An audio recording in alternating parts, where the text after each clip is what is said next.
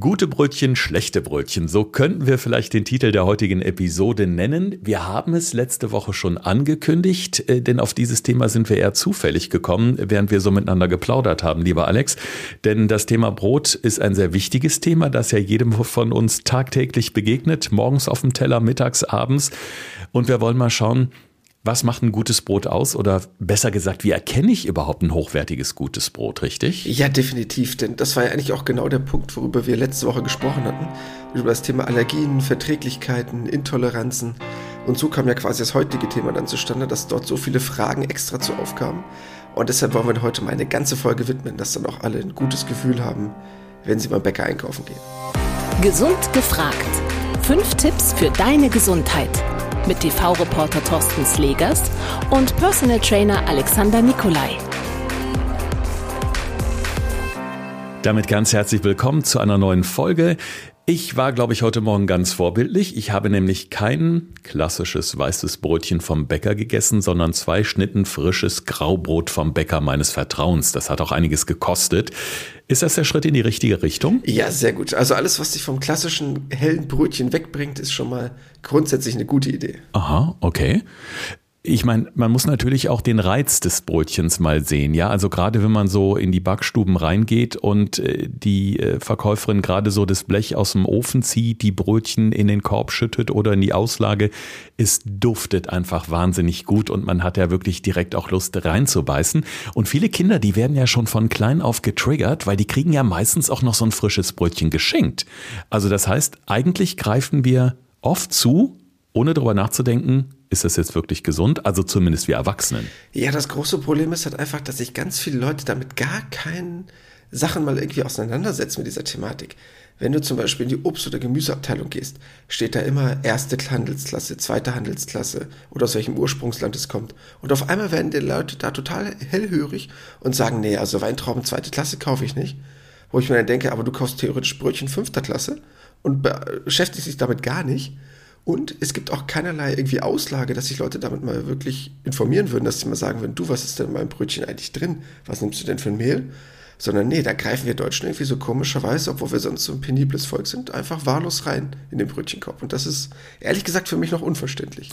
Die Auswahl ist ja schon ziemlich groß, das muss man ja schon sagen. Es gibt natürlich auch die dunklen Brötchen mit, mit Sonnenblumenkern, mit Sesam, mit Dinkel und weiß der Geier was alles. Aber die Frage ist ja, sind die dunklen Brötchen, die da so schön in der Auslage drapiert sind, automatisch auch gesünder als die hellen normalen? Hättest du mich jetzt vor 10, 20 Jahren noch gefragt, hätte ich wahrscheinlich gesagt ja. Mittlerweile muss man leider sagen nein. Denn die Farbe eines Brötchens hat leider nichts mehr damit zu tun. Weil man kann die mittlerweile ganz leicht färben, ob da nur ein bisschen Gerstenmalz oder was anderes für genutzt wird. So wird einfach aus einem hellen Brötchen dunkleres Brötchen.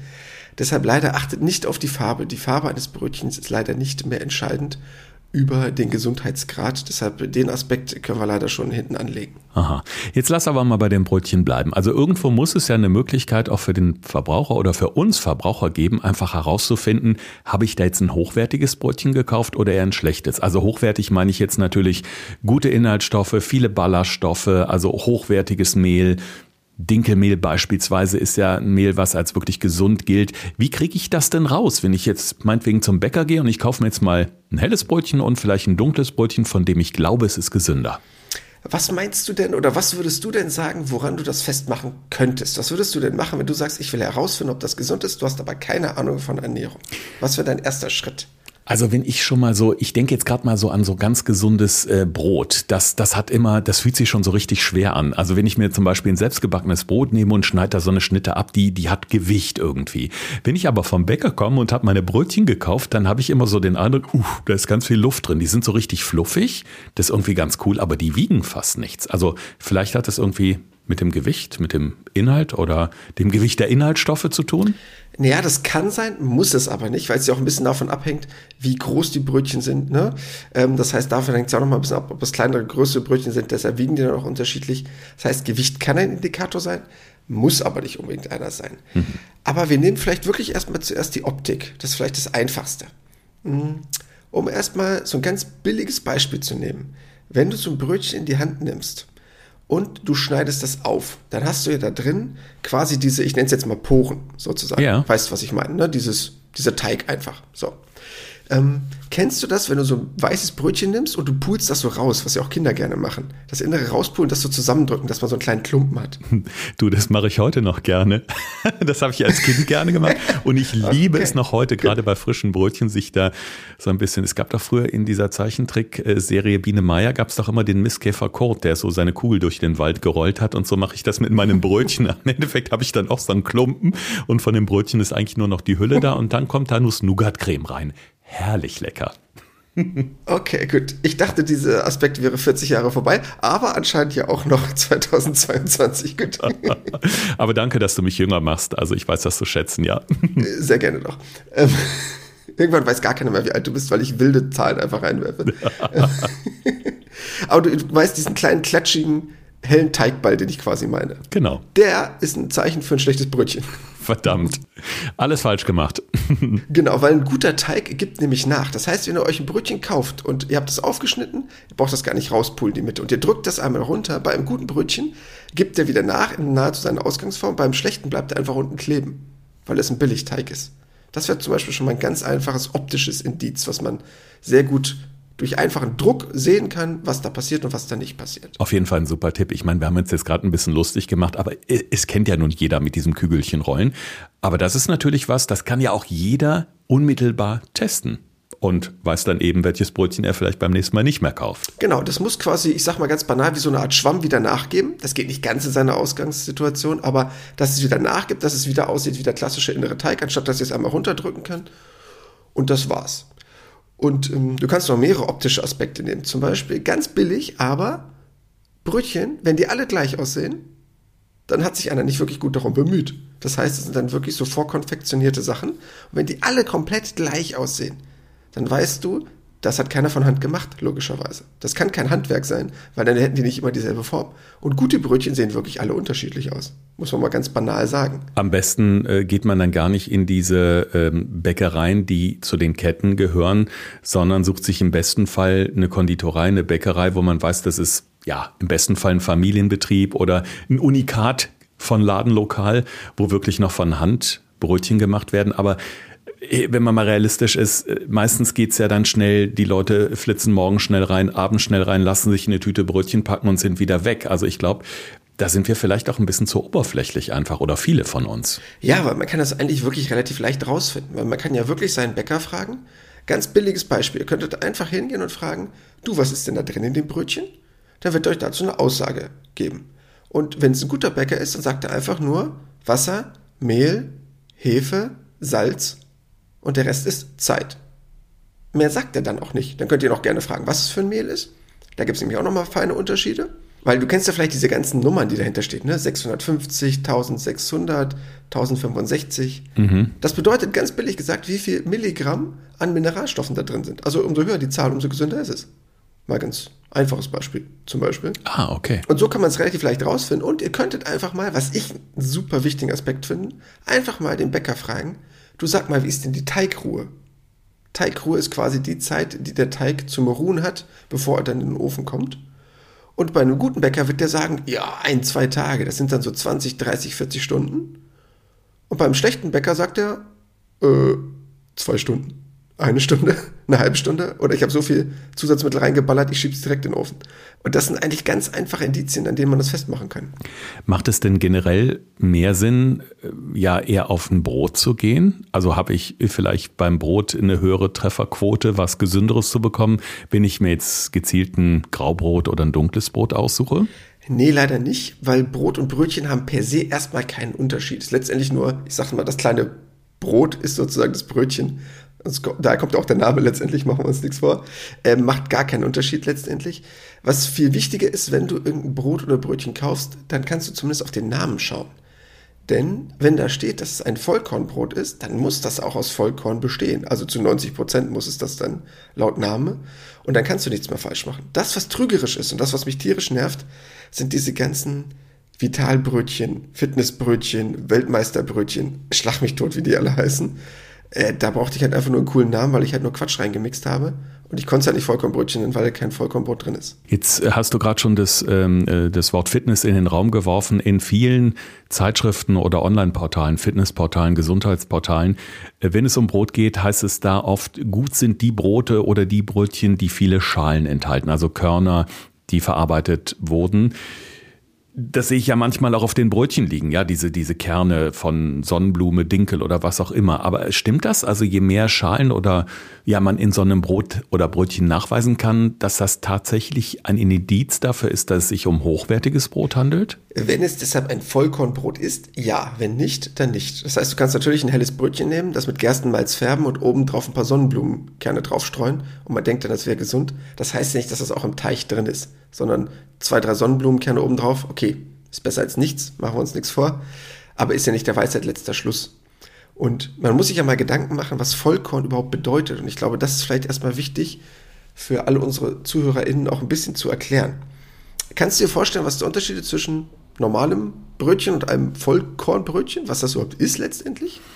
Boah, das ist aber jetzt eine gute Frage. Also, um sich mal relativ einfach vorzustellen, hm, ich weiß nicht, ob sich alle von euch so ein Getreidekorn vorstellen können. Stellt euch einfach mal anders vor. Wir nehmen jetzt beispielhaft mal einen Apfel. So, das ist ein bisschen einfacher, wenn man es mit Obst vergleicht. Der Apfel hat eine Schale, der hat innen drin sein Fruchtfleisch und hat innen drin noch einen Kern.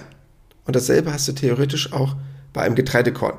Das heißt, du hast außenrum eine Getreideschicht sozusagen, die das Korn umgibt. Da hast du innen drin Mehl, dieser Mehlkörper, sozusagen das Fruchtfleisch, und dann innen drin noch ein Keimling, also quasi den Kern. Und letztendlich geht es halt darum, was genutzt wird. Und wenn ich jetzt nur klassisches Mehl herstellen würde, dieses einfache Weißmehl, dann würdest du quasi nur wie bei einem Apfel das Fruchtfleisch nehmen. Also nicht das Wertvolle, was im Kern ist, oder auch nicht das, was in der Schale ist. Und das ist der entscheidende Unterschied zu einem Vollkornbrot. Das heißt, da nimmst du alles. Das heißt, da gehst du auf die drei wichtigsten Bestandteile ein. Du nimmst diesen Keimling, diesen Mehlkörper, wie der heißt, und die Schale. Und daraus stellst du es her, weil dort die meisten Mineralstoffe drin sind. Und das ist der Unterschied zwischen langweiliges Brot ohne Vitamine und Mineralstoffe hin zu gutem Brot, was vollsteckt mit super vielen Mineralien. Ja, und die Mineralien und auch die Ballaststoffe, die in diesem guten Brot drin sind, die machen natürlich auch satter als das klassisch normale helle Brötchen, was man so zwischen die Kiemen schieben. Ähm, das heißt, äh, ein Brötchen davon hält mich wahrscheinlich genauso lange satt wie drei helle Brötchen, um es jetzt mal übertrieben zu sagen. Ja, auf jeden Fall länger. Das kann man auf jeden Fall sagen, weil wir hatten ja schon mal in einer unserer letzten Folgen, also jetzt vor drei Wochen sozusagen, über dieses Thema auch so ein bisschen glykämische Last, glykämischer Index gesprochen und die, die sich noch daran erinnern, da geht es ja letztendlich darum, was macht das Ganze mit unserem Blutzuckerspiegel. Und ein vollwertiges Brötchen sorgt einfach dafür, dass der langsamer ansteigt und auch langsamer wieder abfällt, anstatt wie es beim hellen Brötchen der Fall wäre. Es gibt ja auch dieses Saatenbrot, was oft empfohlen wird, weil es eben auch lange satt macht. Und es soll ja auch diesen positiven Effekt haben, a, weniger Zucker und b, glutenfrei. Das heißt, das wäre dann natürlich auch eine super Alternative für Menschen, die ohnehin Unverträglichkeiten haben, gerade auch im Hinblick auf Gluten. Ja, Saatenbrot wäre dahingehend sehr gesund. Äh, muss man sich halt überlegen, ob man ähm, dazu Lust hat, das Ganze mal ausprobieren, weil es einfach auch ein bisschen anders schmeckt. Aber es ist super gesund. Also ob das jetzt nun die Chiasamen sind, Leinsamen, Flohsamenschalen, Nüsse, was auch immer dafür so genommen wird, sehr, sehr gut, weil es halt einmal dadurch extrem viele Ballaststoffe hat. Dann natürlich auch parallel sehr viele gesunde Fette. Und das ist natürlich beides sehr gesund. Das heißt, man spart dadurch jetzt nicht Kalorien ein. Das ist mir ganz wichtig. Daran jetzt nicht denken dabei. Aber vom Gesundheitsfaktor perfekt. Kann man gerne mal ausprobieren, ob einem das geschmacklich zusagt. Ja, und was die Kalorien angeht, äh, viele, die gerade meine Diät machen oder einfach auch nur so ein bisschen abnehmen möchten, die verzichten ja komplett auf Brot, weil da natürlich immer die vorherrschende Meinung ist, Brot hat viele Kohlenhydrate und die passen nun gar nicht in meine Phase der Diät oder in meine Fitnesswoche rein. Würdest du sagen, das macht Sinn, da komplett auf Brot zu verzichten? Nein, Wer Lust hat, lege ich auch ganz direkt nochmal ins Herz. Eine unserer allerersten Folgen von über einem Jahr, ich glaube war Folge 2, machen Kohlenhydrate dick. Ganz gerne nochmal reinhören. Nein, ein gutes, gesundes Brot ist eine sehr, sehr tolle Quelle für eine gesunde Energie, für langkettige Kohlenhydrate, hochwertige Ballaststoffe, vollwertige, sehr gute Proteine bzw. Aminosäuren und ganz viele Mineralien. Also ich finde äh, Brot und Brötchen total super. Wenn man da nicht Schwachsinn kauft, ist es eine sehr, sehr gute Form, satt zu werden. Das, was einfach immer noch durch die Welt geistert, und das ist das einzige Problem von Kohlenhydrate, dass Kohlenhydrate ein bisschen Wasser im Körper speichern. Das heißt, lasse ich Brot weg, nehme ich automatisch ein, zwei Kilo ab, weil ich halt Wasser verliere, weil ich weniger Kohlenhydrate habe im Körper. Aber ansonsten ist das super gesund und super gut und deshalb bitte kein Brot verteufeln. Ja, haben wir das auch geklärt. Jetzt stehen die USA nicht unbedingt für super gesunde Ernährung, wenn wir da mal durch die Straßen laufen und uns anschauen, was die Menschen alleine schon unterwegs und auf der Hand so alles futtern. Aber wenn es um Begriffe wie Superfood geht, sind die USA ganz weit vorne. Und momentan gibt es einen totalen Hype in den sozialen Netzwerken, wo es um sogenanntes gekeimtes Brot geht. Was steckt dahinter? Ja, also grundsätzlich eigentlich relativ einfache Idee. Das heißt, man äh, nimmt gekeimte Körner und macht aus denen dann dementsprechend ein Brot. Und ähm, das ist natürlich ein gewisser aufwendiger Prozess, den man aber relativ gut mittlerweile durchführen kann und wo es auch mittlerweile schon viele Sorten und Varianten von gibt.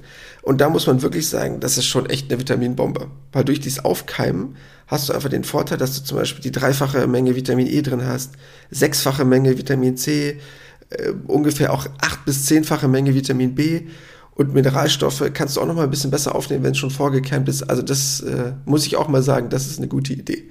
Muss man probieren, ob es einem schmeckt, ob einem das was zusagt. Findet man auch nicht überall, aber kann man gerne mal ausprobieren, weil es eine sehr gesunde Alternative ist. Klingt auf jeden Fall schon mal interessant. Ähm, es gibt noch so einen Mythos, den ich ganz gern noch klären würde. Und zwar äh, geht es da um das Knäckebrot und um das Schwarzbrot. Also ich erinnere mich an meine eigene Kindheit. Da wurde Knäckebrot und auch Schwarzbrot als sehr, sehr gesund immer gelobt. Also auch von meiner Oma. Ist das noch so oder hat man nach heutigem Stand der Ernährungswissenschaftler eine andere Meinung zu? Kannst du eigentlich mittlerweile ad acta legen, diesen Gedankengang. Ähm, weil Schwarzbrot ist auch kein richtiger Begriff. Das ist halt nur ein regionaler Begriff. Schwarzbrot gibt es an sich per se nicht. Das ist keine Definition wie jetzt Vollkornbrot oder so. Es gibt halt einfach regionale Begrifflichkeiten, die einfach oft genutzt werden. Und deshalb kann man dem leider heutzutage keine Bedeutung mehr beimessen, weil, wie gesagt, leider auch die Farbe keine Aussagekraft mehr hat. Wenn du früher ein dunkles Brot hattest, hieß es automatisch, es wäre gesund. Das muss es heutzutage überhaupt nicht mehr sein. Die Wahrscheinlichkeit ist höher, dass es so ist. Aber leider, ähm, wie gesagt, zu Omas Zeiten hatte das noch eine gewisse Relevanz. Heutzutage aber nicht mehr weil es einfach den Vorteil hatte, dass es aus gewissen anderen Getreidesorten bestand, also nicht aus Weizen. Und deshalb war es halt gesünder als Weizen.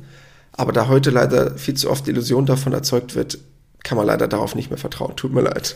Oh, schade. Und, und das Knäckebrot, ähnlich schlechte Kritik oder was gibst du da für eine Note? Das gibt's leider von bis okay. mittlerweile. Das heißt, wenn ihr mal in die Regale guckt, was es alles für Knäckebrot-Varianten gibt, Natürlich ist Snackebrot per se überhaupt nicht schlecht, ne? das will ich gar nicht verteufeln, aber das gibt es auch in allen Varianten, wie zum Beispiel Müsli, über das wir ja auch schon mal gesprochen haben, von super gut bis super schlecht. Und deshalb ist Snackebrot auch nicht mehr der Indikator, wo man jetzt sagen könnte, das wäre automatisch gut. Es gibt viele gute, das will ich gar nicht sagen, aber es gibt leider auch welche, die sind einfach nur aus hellem Weizenmehl zusammengeklebt und ähm, macht dich einfach überhaupt nicht satt. Deshalb kann man leider diese beiden Sachen nicht mehr automatisch einen Gesundheitsaspekt zuschreiben, der vielleicht früher noch eher angebracht gewesen wäre. Nächster Mythos beziehungsweise äh, nächste Frage, die mich noch sehr interessiert. Je mehr Körner, desto besser? Oder ist genauso gut, wenn man beispielsweise auf ein spezielles, sehr gutes Korn wie etwa das Dinkelkorn setzt? Mm, du kannst es so ein bisschen so betrachten. Jedes Korn hat so ein bisschen seine Vorteile beziehungsweise seine Nachteile. Nachteile möchte ich gar nicht unbedingt sagen, weil einfach ein Brot in einer gewissen Sache gut ist, dafür ist es in einer anderen Sache halt nicht so gut, weil es dann einfach die Werte nicht erreicht. Also mal ein einfaches Beispiel zu nehmen, ähm, zum Beispiel ist Ballaststoffgehalt bei Roggen am höchsten. Das heißt, Dinkel hat einfach ein bisschen weniger Ballaststoffe, aber wenn du jetzt zum Beispiel an das Thema Eiweiß denkst, und deshalb bin ich so ein absoluter Dinkel-Fan, Dinkel hat einfach den höchsten Eiweißanteil. Und da sind super viele unentbehrliche Aminosäuren drin. Deshalb bin ich so ein riesengroßer Dinkel-Fan, weil ich durch meinen sportlichen Background einfach extrem stark auf das Eiweiß achte. Und gerade essentielle Aminosäuren sind halt nicht so leicht zu bekommen in den Körper. Und deshalb bin ich ein totaler Dinkel-Fan. Deshalb kannst du eigentlich gar nicht sagen, das ist besser als das, sondern bei den gesunden Sorten, wenn es ein Vollkorn ist, dann ob das jetzt das Roggenbrot ist, was du lieber isst, als Dinkelbrot, oder du tauscht jeden Tag, oder nimmst ein Mischbrot, ganz ehrlich, ist alles gut. Okay. Ist vielleicht dann auch mein Anreiz, so seine eigene Ernährung mal ein bisschen zu dokumentieren? Also ich erinnere mich auch äh, an die ein oder andere Fernsehreportage, die wir beide zusammen gemacht haben, Alex für RTL, wo ich dann auch äh, anhand einer Food-App mal geguckt habe, wie viel Proteine, wie viel Kohlenhydrate, wie viel Fette nehme ich so pro Tag auf. Äh, die Fette waren immer randvoll abends in meiner App, also viel zu viel. Die Kohlenhydrate habe ich nie wirklich voll gekriegt und bei den Proteinen war es auch wirklich äh, nicht ganz so einfach, da wirklich den Bedarf, den ich ich für Körpergröße und Gewicht brauche, zu mir zu nehmen. Also da würde ich jetzt mal draus schließen, Setze ich jetzt mehr auf beispielsweise ein Dinkelbrot, wo ich per se schon mal auch mehr wirklich gute Eiweiße aufnehme, ist das natürlich eine ideale Nahrungsergänzung. Ja, und das ist auch gar nicht so wenig. Also wenn du jetzt überlegst, so 100 Gramm Brot als Beispiel haben so 9 bis 10 Gramm Eiweiß, das ist ein ordentlicher Wert. Also das ist gar nicht schlecht. Mhm. Wenn du jetzt überlegst, du brauchst vielleicht am Tag 80, 90 Gramm Eiweiß, hast du damit schon mal mit 100 Gramm schon mal locker 10% äh, abgedeckt. Also natürlich ist jetzt in Fleisch mehr drin, brauchen wir nicht drüber reden, dass ein Stück äh, Hähnchen, Pute, was auch immer, halt 20, 25 Gramm Eiweiß hat. Aber wenn du überlegst, du hast die Hälfte davon und was würden viele Leute wahrscheinlich gar nicht denken, wenn du die fragst, ist da Eiweiß drin, würden die vielleicht sagen, nein, ähm, hast du trotzdem die Hälfte von einem Stück Fleisch, also auf dieselbe Menge gerechnet. Und ich finde das ein ordentlicher Wert und deshalb ist das auf jeden Fall was, was die Eiweißbilanz am Tag ergänzt. Ja, ein, ein guter Tipp auf jeden Fall. Ich hätte niemals gedacht, dass wir so lange äh, reden äh, über ein Thema, das mit einem einfachen hellen Brötchen vom Bäcker begonnen hat. Aber daran sieht man einfach mal, wie wenig Gedanken wir uns ganz oft über das machen, was wir so täglich auch vielleicht eher unterbewusst kaufen. Also würden wir mal bewusst dahin gehen oder auch mal mit der Bäckerin oder dem Bäckerin direkt sprechen und fragen, könnte man natürlich im Vorfeld äh, vieles auch ausschließen. Aber das ist ja vielleicht genau dieser Anreiz in der heutigen Episode. Es war eine Menge Info wieder drin in der letzten halben Stunde und wir möchten das nochmal gerne ein bisschen zusammenfassen in unseren fünf Tipps für deine Gesundheit. Thorsten fragt, Alexander antwortet. In diesem Podcast erfährst du alles über Ernährung und Fitness. Einfach erklärt und mit konkreten Tipps für deinen Alltag. Ja, sehr gerne. Und das ist aber auch erstmal ganz wichtig. Der einfachste Tipp, wenn ihr einkaufen geht, achtet auf den Namen. Das heißt, wenn dort steht, es ist ein Vollkornbrot, dann muss es auch ein Vollkornbrot sein. Werdet hellhörig oder spitzt so ein bisschen die Ohren, wenn da irgendwas steht mit Fitness, Vital, Weltmeister, was auch immer Brötchen.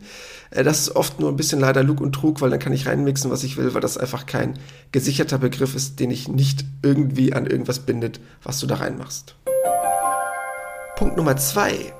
Ganz einfacher Tipp, aber fragt einfach mal nach den Zutaten und der Teigruhe. Das heißt, fragt einfach, was ist da drin, was benutzt ihr für ein Mehl und wie lange hat der Teig seine Teigruhe bekommen. Und sagen wir es mal so, eine gute Bäckerei hat auch dazu eine Aussagekraft und kann dann auch wirklich sagen, so und so sieht's aus. Und dann habt ihr automatisch eine Orientierung, okay, geben sich dort Mühe, hat das Ding eine ordentliche Teigruhe oder probiert einer möglichst schnell seine Brötchen loszuwerden. Dann Tipp Nummer drei.